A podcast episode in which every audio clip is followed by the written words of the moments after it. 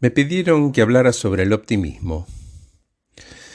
A veces pensamos que ser optimista consiste simplemente en pensar positivo o en imaginar cosas buenas, como si solo visualizar o desear alcanzara. Optimismo requiere actitud. Es cómo traducís eso bueno que pensás me pidieron que hablara sobre el optimismo y el pesimismo.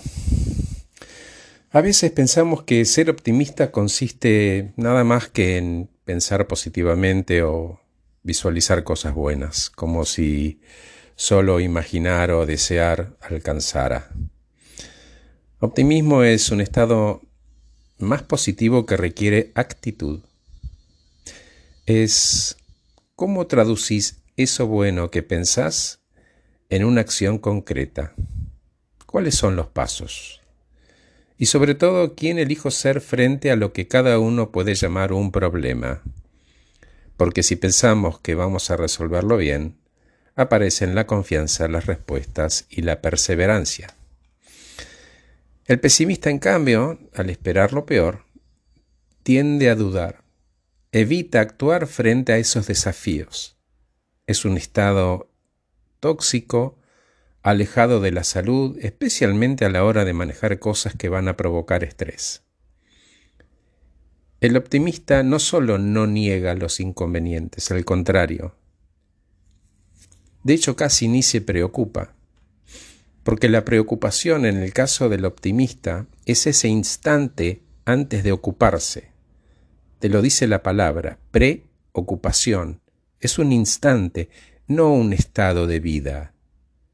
El propósito de preocuparse es precisamente entender que me conviene ocuparme. El optimista traduce los pensamientos en acción. Entonces el optimista es un estratega. ¿Qué hace? A veces inconscientemente, pero hace, hace estas cuatro cosas. Enfoca en las metas, afronta los problemas, acepta la realidad y planea cómo afrontarlas. El pesimista, en cambio, es básicamente un negador, abandónico y alejado de la salud. Es interesante porque hay un vínculo entre el optimista y los problemas que el pesimista elige no tener. ¿Y cuál es ese vínculo? ¿Cuál es la diferencia? Es el menor sufrimiento emocional a lo largo del proceso. Se angustia menos o no se angustia. Ser optimista nos motiva a elegir formas de vida mucho más saludables. ¿Por qué? Porque practicamos más deporte, comemos más sano, nos cuidamos y vivimos de manera activa y responsable la salud. El optimismo no solo nos protege a todos de los problemas, sino que nos da herramientas para salir del espacio del lamento. La culpa y la victimización para responsablemente hacernos cargo y dejar de culpar a la vida por algo que el pesimista eligió.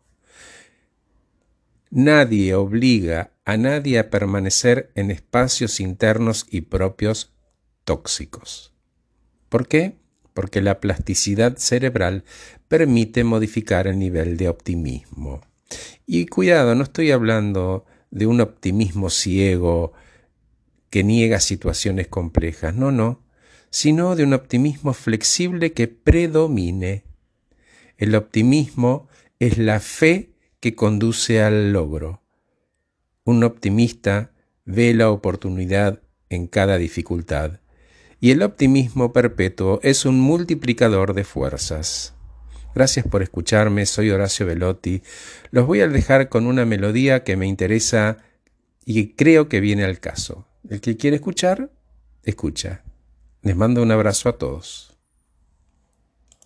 I've loved, I've laughed and cried, I've had my fill, my share of losing, and now, as tears subside, I find it all so amusing to think I did all that, and may I say, not in a shy way. Oh no, oh no, not me. I did it my way. For what What has he got? If not himself, then he has not to say